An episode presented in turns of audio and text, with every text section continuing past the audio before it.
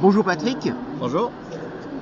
tu as fait 12 tomes en 6 ans, en sachant que tu as fait le scénario des légendaires, le dessin et la couleur. Tu t'occupes du site, tu as fait en plus la BD La Bête. Quand est-ce que tu dors? Alors, euh, c'est une fausse idée qu'on se fait de moi. hein. C'est vrai que le fait que je sors deux albums par an, là où la moyenne de parution c'est un an, un an et demi, euh, donne à penser que je fais que ça, euh, jour et nuit. En fin de compte, non. Ma rapidité de parution vient en fait du fait que je suis un gros fainéant. C'est-à-dire que lorsque je fais mes BD, je saute énormément d'étapes. Le scénario, par exemple, n'est pas écrit noir sur blanc. J'ai juste le gros de l'histoire en tête et je le développe au fur et à mesure que je dessine ma BD. De même, je ne storyboard pas mes BD. J'attaque directement les crayonnés, par-dessus lesquels j'encre directement et ensuite je numérise et je fais mes couleurs. Déjà, je saute bien 2-3 mois de boulot en faisant comme ça. Ensuite, mon dessin n'est pas non plus le dessin le plus détaillé du monde. hein. En fin de compte, si on regardait mes planches ancrées sans aucune couleur, on les trouverait extrêmement nues. Il y a même des cases où il n'y a rien du tout. Parce qu'il y a des choses que je fais directement à l'ordinateur. Et l'ordinateur me permet un gain de temps terrible. Des textures, des effets de vitesse, des flous, des effets de lumière. Tout ça enrichit la BD parce qu'elle est mise en couleur. Mais en fin de compte, ce sont des effets qui sont très rapides à faire. Tout comme les traits de vitesse, les fonds tapisseries qu'on voit dans beaucoup de mes planches, dans les scènes d'action notamment. Et Dieu sait qu'il y a beaucoup d'action dans ma BD. Ben, tout ça, c'est des choses qui sont assez finalement assez faciles à faire. Rien n'est plus compliqué pour moi que de faire une scène où il se passe rien en fin de compte parce qu'il n'y a pas de mouvement, donc les personnages sont statiques, il y a un décor détaillé derrière. En fin de compte, c'est- les scènes où il se passe rien qui prennent le plus de temps. Justement, par rapport à ce que tu dis, Oui. tu penses plutôt que les légendaires, c'est plutôt du côté manga ou du côté bande dessinée? Si on doit chercher l'appellation technique, c'est pas du manga. Pour la bonne raison que c'est fait en France, c'est de la BD franco-belge. Manga, c'est l'appellation BD d'origine au Japon. Après, oui, euh, ma BD est fortement influencée manga. Elle est même influencée à 99,9% par le manga, surtout plus par les dessins animés manga des années 80, Dragon Ball, les Chevaliers du Zodiac, ce genre de choses, que par les mangas et les animés actuels. Mais oui, c'est sûr, ma BD, c'est du manga couleur publié en format et en pagination euh, à la française, je dirais. Je fais de la BD franco-belge, influencée manga, euh, tout simplement. On peut dire que tu fais partie de la génération Albator. Hmm. Est-ce que tout ce qui était Albator, ça a été un déclic? En tant que fan de BD, j'ai fait mes premières BD sans doute vers l'âge de 5 ans. Donc il n'y avait pas encore Club Dorothée et compagnie avec tous les animés qui passaient dedans. Les premiers dessins animés justement qui passaient à la télé, venant du Japon, comme Albator, Candy, ce genre de choses, ce ne sont pas les animés qui m'ont marqué spécialement dans le sens où je m'en suis pas inspiré pour faire les petites BD que je faisais à l'époque. Le coup de foudre, franchement, est venu avec Senseiya, les Chevaliers du Zodiac, qui m'a foutu une véritable claque dans la gueule, quoi.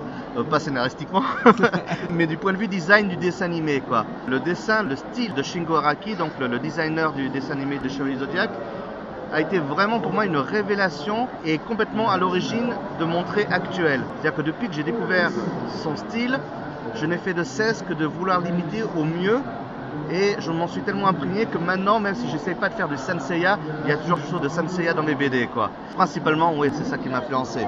Est-ce que c'est à partir de ce moment que tu cultives aussi les jeux de mots? Non, le culte des jeux de mots m'est venu en faisant les légendaires, hein, tout simplement. Je savais que j'étais en train de faire de la BD jeunesse, donc il se voulait humoristique.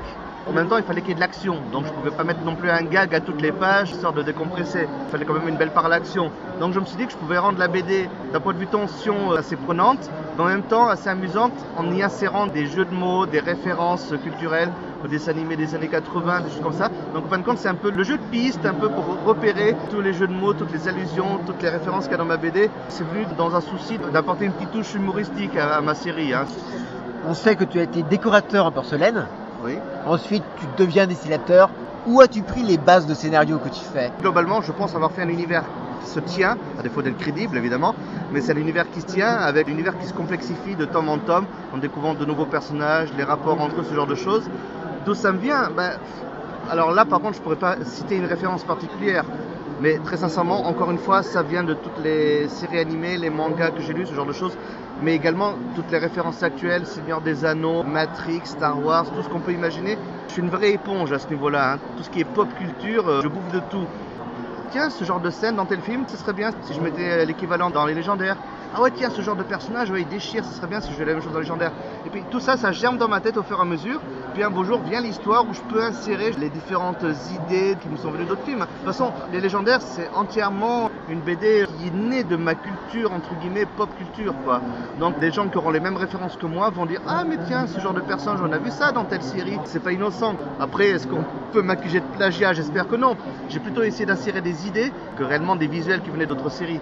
Maintenant, euh, quelle est la BD qui n'est pas influencée par autre chose? Moi, tout vient de ma culture pop, il y a des choses qui viennent naturellement tout seul. J'espère au moins, j'ai pas honte de dire qu'en fin de compte, on y retrouve un mélange de tout ce que j'ai lu et vu durant ma vie, quoi. Ton évolution sur la série et sur l'album, entre autres La Belle et la Bête, développe un côté très sombre. C'est quand même assez étonnant pour des albums jeunesse. Où est-ce que vous avez vu que La Belle et la Bête est un album jeunesse? C'en est pas un. Hein? La Belle et la Bête, faut comprendre que c'est une BD que j'ai pas fait pour ceux qui lisaient les légendaires. Au contraire, je veux dire, lorsque j'ai fait les légendaires, j'en étais au huitième tome, j'avais un petit peu un phénomène de ras-le-bol. Je savais plus quoi imaginer, j'avais l'impression de tourner au rond autour de mes personnages. Et je me suis dit, il faut que je m'oxygène, il faut que je retrouve l'excitation de la création de, la première œuvre.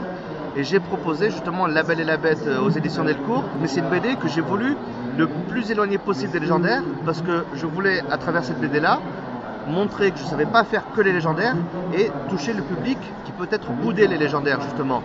Donc j'ai voulu une histoire avec un graphisme beaucoup plus réaliste, le plus éloigné possible de montrer manga, même si on le retrouve quand même, c'est trop imprégné dans mes gènes pour complètement l'annihiler. Et j'ai essayé de faire l'histoire dont on m'aurait cru le moins capable. Aucun personnage n'est tout blanc, sans vouloir défaler la fin, ça termine même très mal. C'est pas la BD à lire quand on fait une grosse déprime. Et je l'ai voulu violente, je l'ai voulu limite gore, et encore il y a eu des censures. Tout ça est peut-être à l'origine du fait que la BD n'a pas très bien marché, même si d'un point de vue critique, la BD avait été bien accueillie.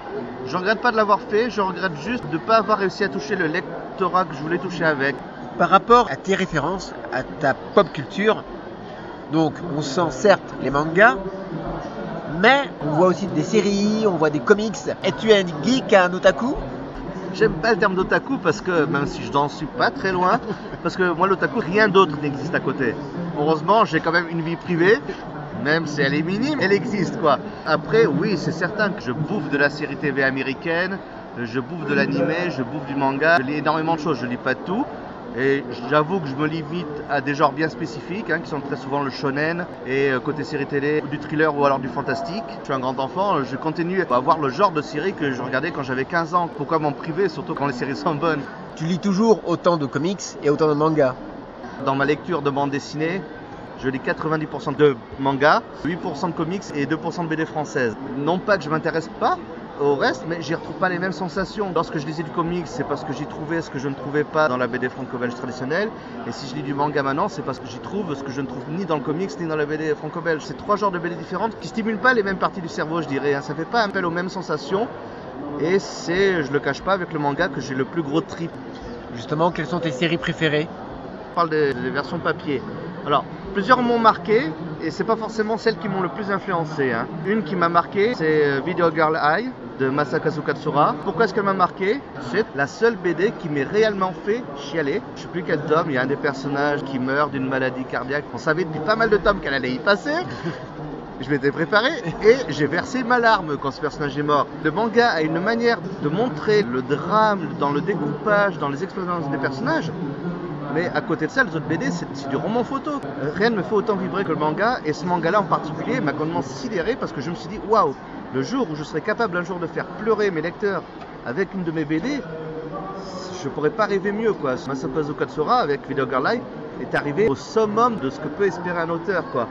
Alors après, il y a d'autres œuvres qui m'ont marqué par leurs histoires, l'originalité, comme Monster, un, très bon thriller, 20th Century Boys du même auteur. Après, j'ai aimé également Fly, enfin Dragon Quest, beaucoup plus shonen, très proche des légendaires finalement. Graphiquement, le nouvel Angyo Onshi, manga pas forcément très connu, mais moi m'a foutu une claque terrible graphiquement. Plusieurs œuvres m'ont marqué, peu m'influencent graphiquement, m'ont fait des véritables coups de cœur. D'accord, merci beaucoup et puis ben, bon courage pour le tome 13 tome 13 en cours, ouais, j'ai déjà un peu la bourre dessus, mais les éditions Delcourt l'annoncent déjà pour le mois d'octobre, alors que j'en suis qu'au tout début des crayonnés, il va pas falloir que je chôme quoi. Il y a bon courage et bon salon alors. Merci.